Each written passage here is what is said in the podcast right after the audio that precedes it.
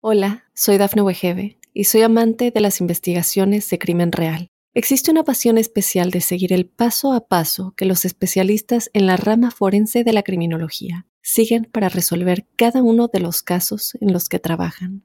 Si tú, como yo, eres una de las personas que encuentran fascinante escuchar este tipo de investigaciones, te invito a escuchar el podcast Trazos Criminales con la experta en perfilación criminal, Laura Quiñones Orquiza en tu plataforma de audio favorita. ¿Por qué es interesante tener un mínimo de masa muscular? Hoy vamos a ver nueve beneficios respecto a la ganancia de masa magra. Y es que hoy en día se le considera una píldora para prevenir y tratar muchísimas enfermedades, desde metabólicas, autoinmunes, psicológicas, neurológicas o incluso el temido cáncer. Hoy te traigo nueve beneficios demostrados con la ganancia de masa muscular. Primero, como predictor de riesgo de mortalidad.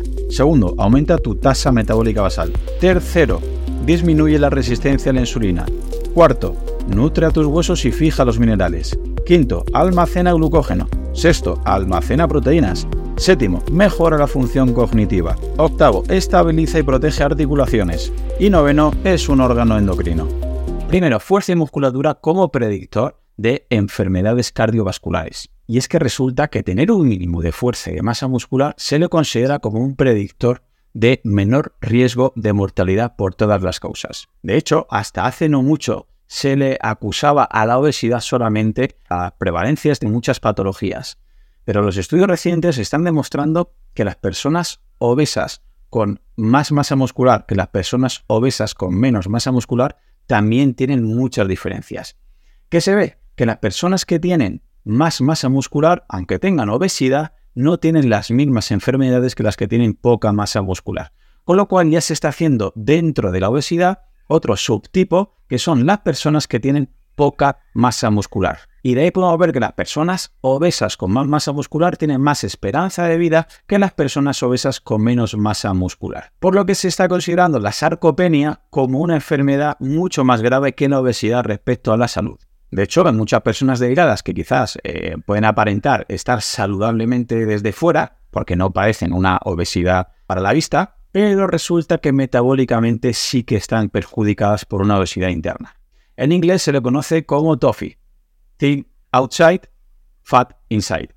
Y resulta que es mucho más peligroso que las personas simplemente obesas. Segundo, aumenta la tasa metabólica basal. ¿Y eso qué significa? Pues eso es muy sencillo. Simplemente que aquellas personas que tienen un poquito más de masa muscular, para poder mantenerla, tu organismo necesita administrarle un poquito más de energía que a un tejido no magro. Es decir, si dos personas están durmiendo la misma cantidad de horas, por ejemplo, y las dos personas pesan exactamente lo mismo, supongamos 80 kilos, la persona que tiene más masa muscular que la otra está gastando mucha más caloría. ¿Por qué? Porque tu cuerpo necesita mandarle sangre, necesita aportarle oxígeno, necesita aportarle nutrientes, necesita reciclar eh, productos de desecho. ¿Y eso en qué se traduce? Se traduce en más quema de calorías a lo largo del día. Con lo cual tienes que comprender que para un objetivo de perder grasa o un objetivo de salud es imprescindible tener un mínimo de masa magra porque tu metabolismo basal, tu consumo de calorías en las 24 horas subirá proporcionalmente. Tercero, resistencia a la insulina. ¿Qué relación tiene coger masa muscular con ser más sensible a la insulina? Pues resulta que cuando creamos musculatura, cuando trabajamos fuerza y la musculatura empieza a crecer, cuando está creciendo lo hace con unos receptores vírgenes. ¿Eso qué significa? Esos receptores no están tapados, no están dañados, no están perjudicados. Y unos receptores que están en buen estado, lo que van a permitir es que la insulina que tú generas de tu páncreas puede introducirse en esos receptores. Cuando se introducen los receptores, la insulina puede abrir esos depósitos y que entre la glucosa, los aminoácidos y los ácidos grasos esenciales dentro de la célula. ¿Qué le supone a las personas que no tienen un mínimo de masa muscular y que esos receptores que tienen ya están tapados, están perjudicados, están dañados? Que quizás su páncreas funciona muy bien, quizás no tienen por ahora una resistencia a la insulina, quizás no son diabéticos por el momento, pero la insulina que se agrega a su páncreas, cuando se va a depositar en los receptores, no puede. Y la culpa no es de la insulina. La culpa es que los receptores están dañados.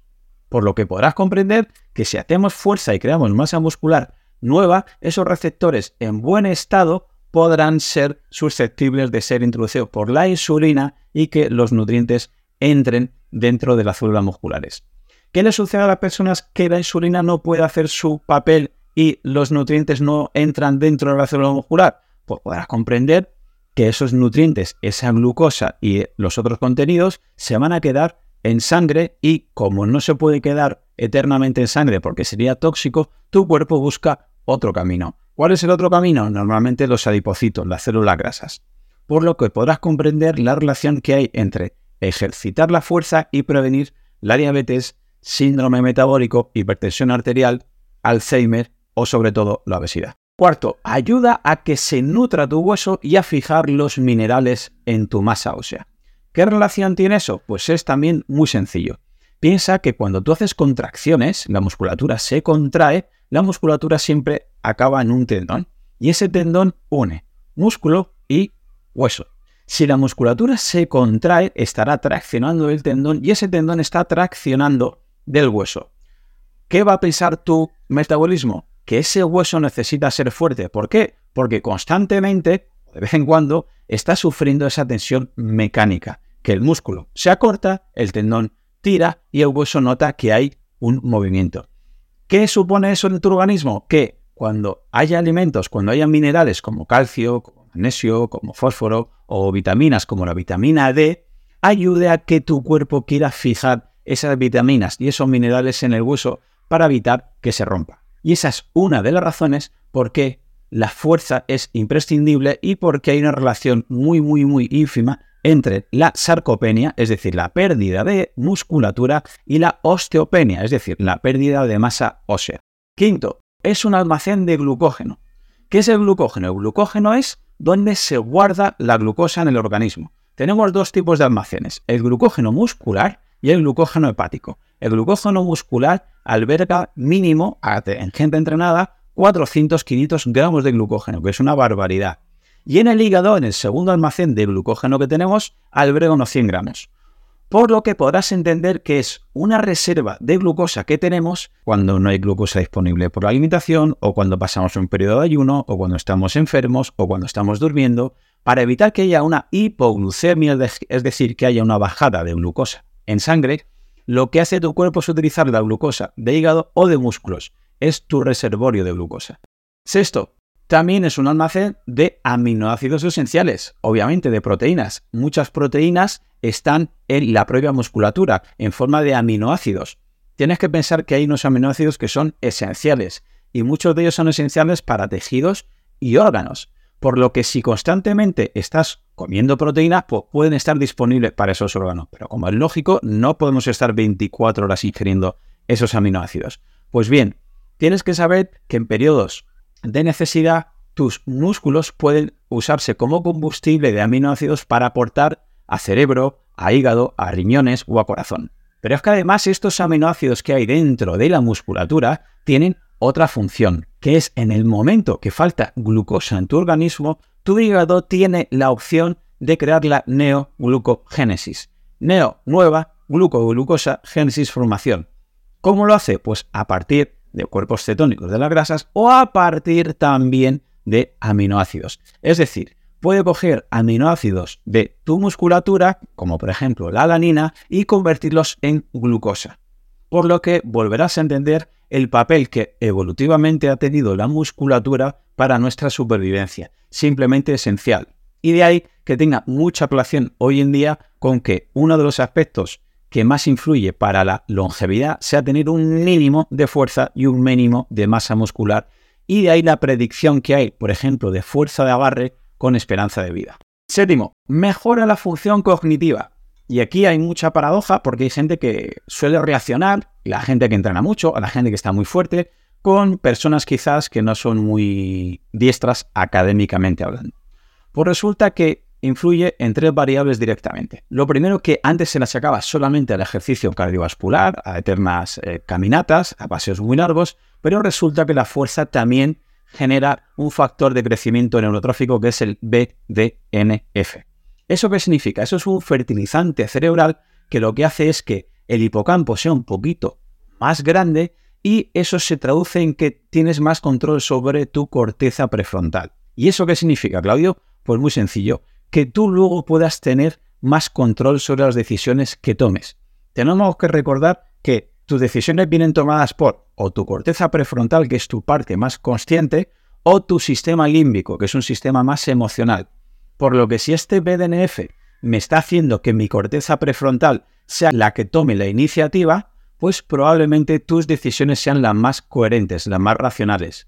Si esto no fuera así y tus decisiones fueran tomadas por tu sistema límbico, serías mucho más emocional, con lo cual serías mucho más sedentario, comerías peor y tus decisiones serían más impulsivas. Segundo factor cognitivo sobre la depresión. Y es que resulta que cuando hacemos ejercicio físico y luego ingerimos una buena cantidad de elementos, todo hay que decirlo, se juntan para cruzar la barrera hematoencefálica los aminoácidos y entre ellos el triptófano.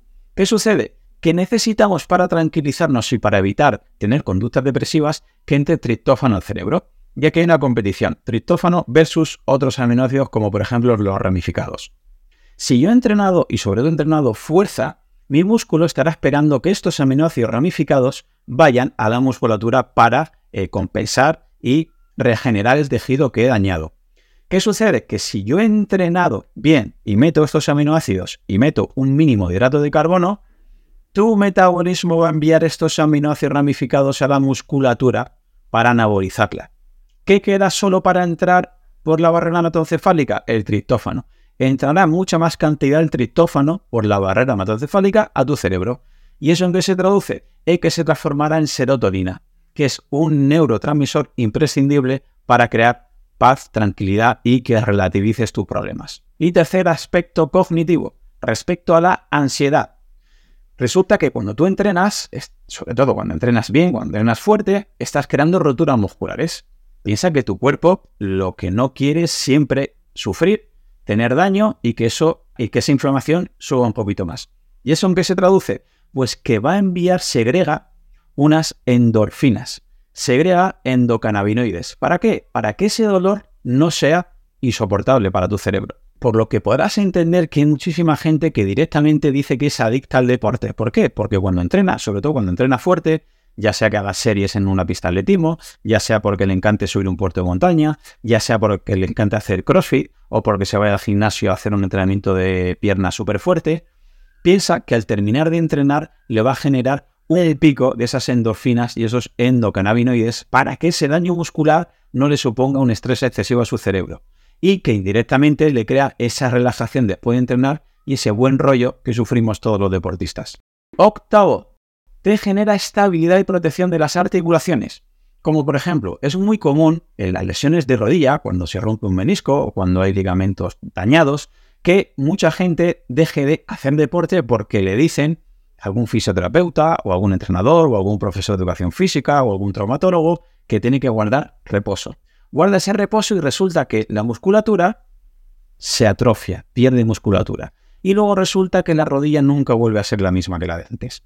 Pero sin embargo, cuando el fisioterapeuta, cuando el profesor de educación física, cuando el traumatólogo, cuando su entrenador le dicen que fortalezca, por ejemplo, de la rodilla el cuádriceps, el isquio, el gemelo, ya hago unos ejercicios de prevención y tratamiento, hay gente que tiene el menisco roto o que tiene algún ligamento dañado, pero puede seguir con un estilo de vida sano, saludable e incluso seguir entrenando. Y es que tienes que entender que la articulación, la parte de estabilidad, tiene mucha influencia tu musculatura. De igual manera, por ejemplo, hay muchos dolores de espalda que si solo recomendamos reposo, lo que podemos causar es que todavía esa musculatura se vuelva mucho más débil. Y tenemos que pensar que muchas veces la hipotonía crea hipertonía. Te lo traduzco. La hipertonía es el dolor, es la molestia, es cuando hay mucho tono, hay contracturas, ¿vale? Esa musculatura tiene mucha tensión y tengo contracturas en la espalda. Pero en vez de ser la solución el reposo, muchas veces lo que es la solución es ejercitarlo de manera paradójica. ¿Por qué? Porque si esa musculatura está muy floja, tiende a sufrir, no es capaz de aguantar una posición, no es capaz de aguantar una postura. Por eso, quizás en vez del reposo eterno, que recomendamos muchas veces, es mucho más beneficioso acudir a un especialista que valore tu problema y quizás hacer una readaptación muscular valorar la movilidad que tiene cada articulación y seguramente el tratamiento sea un entrenamiento adecuado a cada patología. Por no decir que también nos sirve como airbag, es decir, en caso de un traumatismo, en caso de un accidente, en caso de una caída, pensar que el músculo es lo que está recubriendo a nuestro hueso. Con lo cual hay muchas menos opciones de consecuencias graves si tengo un mínimo de musculatura que puede hacer de protección respecto a cualquier golpe externo. Y noveno, y probablemente el más importante, que desde hace pocos años se le considera un órgano endocrino.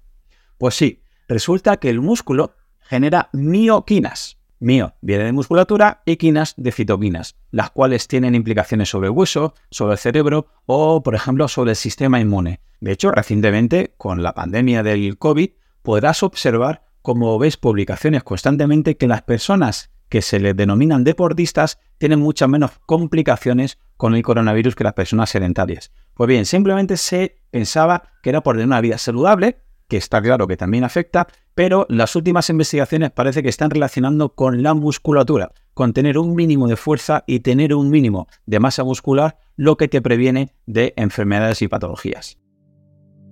Y hasta aquí el episodio de hoy. Probablemente si tienes la capacidad de disfrutar de este contenido, tendrás la suerte de vivir en un lugar y en un contexto que con muy poco podrás hacer mucho, como cambiar y salvar vidas. Por ello te pido que si te ha gustado el contenido o te ha aportado algo de valor, el mejor regalo que me puedes hacer es que te unas a mi equipo de donación para que ayudemos juntos a que otros puedan vivir y además hacerlo de la manera más saludable y digna posible. Gracias a Pablo Melchor y Ayuda Efectiva, tenemos un equipo de donación destinado a un fondo de salud, donde el dinero que inviertas te aseguran que es la manera más eficaz demostrada para salvar vidas en los países más necesitados, con programas como prevenir la malaria, incentivar la vacunación en los más pequeños y combatir el déficit de vitamina A, como ya vimos en el episodio 120. Si quieres colaborar, te espero en mi equipo en ayudaefectiva.org barra profe Claudio Nieto. Tu contribución, por muy pequeña que sea, podría marcar una gran diferencia, ya que con todas nuestras donaciones juntas generaremos oportunidades para aquellos que más lo necesiten. Muchas gracias.